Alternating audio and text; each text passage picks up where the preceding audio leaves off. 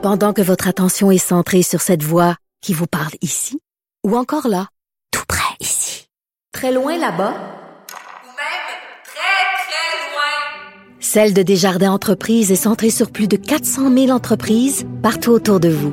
Depuis plus de 120 ans, nos équipes dédiées accompagnent les entrepreneurs d'ici à chaque étape pour qu'ils puissent rester centrés sur ce qui compte, la croissance de leur entreprise. Bon lundi à tous. Aujourd'hui, à la haut sur la colline, Paul Robitaille, petite cousine qui sera là et accessoirement porte-parole en relations internationales du Parti libéral du Québec, s'est trouvé à jouer un rôle d'intermédiaire entre le gouvernement fédéral et des Québécois pris sur le bateau de croisière infesté de coronavirus au Japon, un bateau qui est en quarantaine. Ensuite, il y a Patrick Taillon, notre constitutionnaliste euh, aussi, dans sa chronique du lundi, qui se posera la question qu'est-ce que Jason Kenney, Sylvain Gaudreau et Frédéric Bastien ont en commun? Hein, hein, hein? Un indice l'obligation de négocier. Mais qu'est-ce que ça mange en hiver?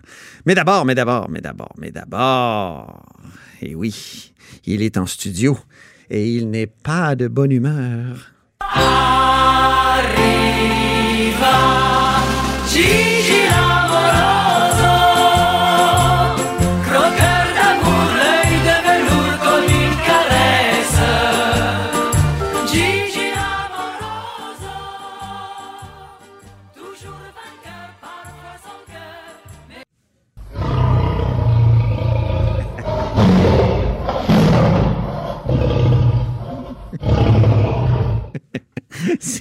C'est le lion qui, qui rugit, hein? Jean-François Gibault, Et là là. notre compteur et accessoirement directeur de la recherche à QMI. Comment ça va?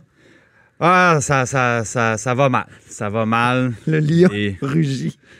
Non, non, mais là, je, je- ils viennent de confirmer effectivement la vente de Bombardier Transport à, à Alstom.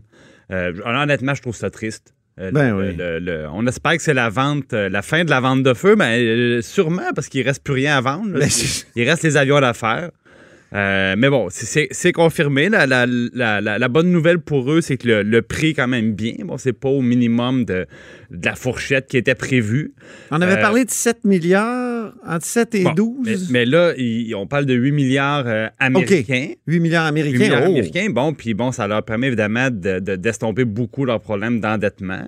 Donc, le, le- bon, mais sauf que ça, les, les promesses à chaque fois, c'est ce qu'on nous a dit. là. Euh, on, on- verra à la clôture, parce que là, c'est le début d'un long processus. Il faut Ouais, toujours que les, les actionnaires d'Alstom enterrent ça. Il faut que les, les, euh, les autorités réglementaires au niveau de la concurrence enterrinent aussi. Ah oui. Euh, bon, pas de mauvaise affaire pour la caisse de dépôt. hein, deux- entre 2,1 et 2,3 millia- mi- milliards en dollars américains toujours. Alors, c'est un bon gain parce qu'ils avaient, ils avaient investi un milliard et demi, eux. Ouais. Donc, bien pour la caisse. Bon, maintenant, Mais après tu me disais tout à l'heure que c'est un, c'est un pis-aller parce qu'au fond, Ah, ben, il y aurait ne voulait pas allonger les, les sous, les espèces euh, trébuchantes Exact. et sonnantes. C'est-à-dire que la Caisse accepte de devenir actionnaire d'Alstom. Il aurait pu euh, exiger d'être payé en argent et ça aurait compliqué les choses beaucoup. Bon, maintenant, du côté de la Caisse, euh, ce qu'on nous dira sûrement, c'est qu'on on va pouvoir, euh, en étant sur le conseil d'administration, avoir un mot à dire sur la poursuite des activités québécoises, notamment, et canadiennes. Et, et de ce point de vue-là, j'ai de la misère à penser que ce serait pire qu'avant. Je veux dire, Bombardier, d'abord, euh, commençons au début. Là. Bombardier Transport avait déménagé son siège social en Europe il y a déjà plusieurs années. Oui. Ça, les gens pensaient que le siège social de Bombardier Transport était au Québec. C'est, plus le cas depuis longtemps. Non, il est à Berlin. C'est en Allemagne. Voilà. Alors, et, et l'autre chose, c'est qu'on peut pas dire que Bombardier Transport avait favorisé ses activités québécoises. On pense à l'usine de la Pocatière. Hein? Ça a été des réductions par-dessus réductions d'emplois. Maintenant, là, ils sont un peu plus de 300.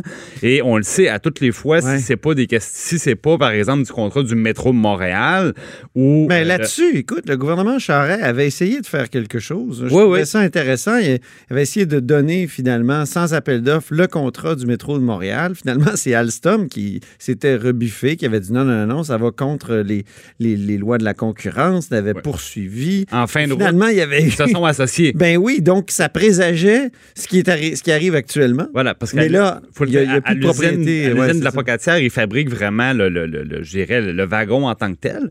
Tandis que Alstom, à son usine de Sorel-Tracy, il fabrique ce qu'on appelle les, les, les bougies, là, le- donc le, système en dessous, là, les roues et tout Ouais, ouais. donc, c'était quand même complémentaire. Euh, mais donc, je ne crois pas, euh, quand je regarde les derniers contrats que, euh, que Bombardier avait remportés, les contrats américains notamment, où on aurait pu s'attendre à ce que la pocatière soit, soit sollicitée, c'était très peu le cas.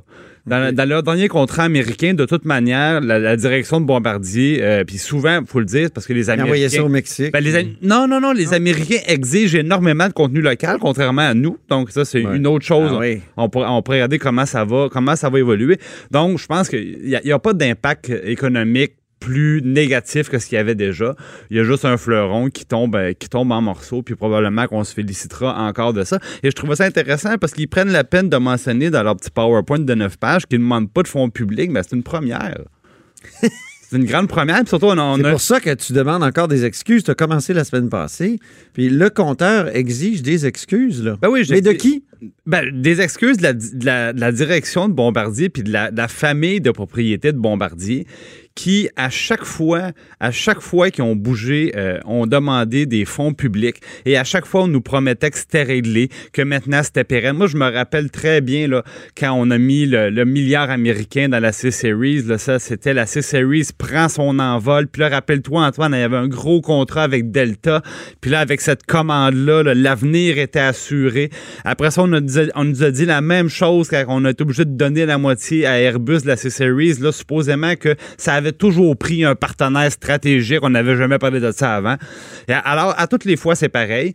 Et euh, aujourd'hui, je me dis, est- est-ce qu'à un moment donné, il y a quelqu'un qui, au lieu de tout le temps de nous prendre pour des imbéciles, va finir par dire, on s'est royalement planté, on- on- notamment en mettant au-delà de 6 milliards d'investissements dans, dans la C-Series, alors qu'on n'avait juste pas ce que ça prenait comme assise pour aller concurrencier les Airbus puis les Boeing de ce Ah oui. monde. Il y avait une mauvaise lecture de marché. Et dans les trains, ben, euh, on l'a vu, hein, Bombardier euh, a été poursuivi par Toronto. Ça a été une catastrophe. Même chose à Londres, même chose en Suisse, même chose à New York. Donc, à à un moment donné, il y a des dirigeants qui vont devoir prendre leurs responsabilités puis dire, une fois pour toutes, oui, on n'a pas été bon. hein, ça va te rappeler des souvenirs. Ah, Nicolas Marceau. Oui, ben non, mais une fois de temps en temps, il faut être capable de, faut être capable de le reconnaître, donc un, un peu de modestie. Ouais. Et euh, je pense que ça, ça, ça aiderait les Québécois, je Moi, dirais, à, que- à tourner la page. Oui, À tourner la page sur ces, ces mauvaises années de nouvelles-là. tu t'illusionnes. Ah non, je le Il sais. n'y mais- aura jamais de, comment dire, d'acte de contrition. Non, ça arrivera jamais, mais ça ne veut pas dire que ça ne devrait pas arriver. Oui. Puis évidemment, on Non, attend- ces gens-là n'auront pas d'acte de contrition. Il va y avoir des bonus. Il va y avoir des bonus à Ben, quelque tu part. Je tu m'enlèves les mots de la Je bouche. suis certain, il va y avoir des bonus. Ce qu'on attend là, fébrilement tout le monde, c'est le, le- le- le- le- l'espèce, j'allais dire en anglais, le package de départ d'Alain Bellemare, Ah. le parachute doré. C'est ça qu'on attend. On a hâte de voir comment tout ça lui rapportera pour euh, autant de bons services. Bon, ben, écoute, euh, moi aussi, je rugis. Alors, à demain, Jean-François. On se parlera de ton sujet Fitzgibbon, peut-être, qui a un agenda très chargé. Ouais, on pourrait faire ça. À demain. Très bien, à demain. C'est Jean-François Gibault, notre compteur et accessoirement directeur de la recherche à QMI, qui s'en va en rugissant.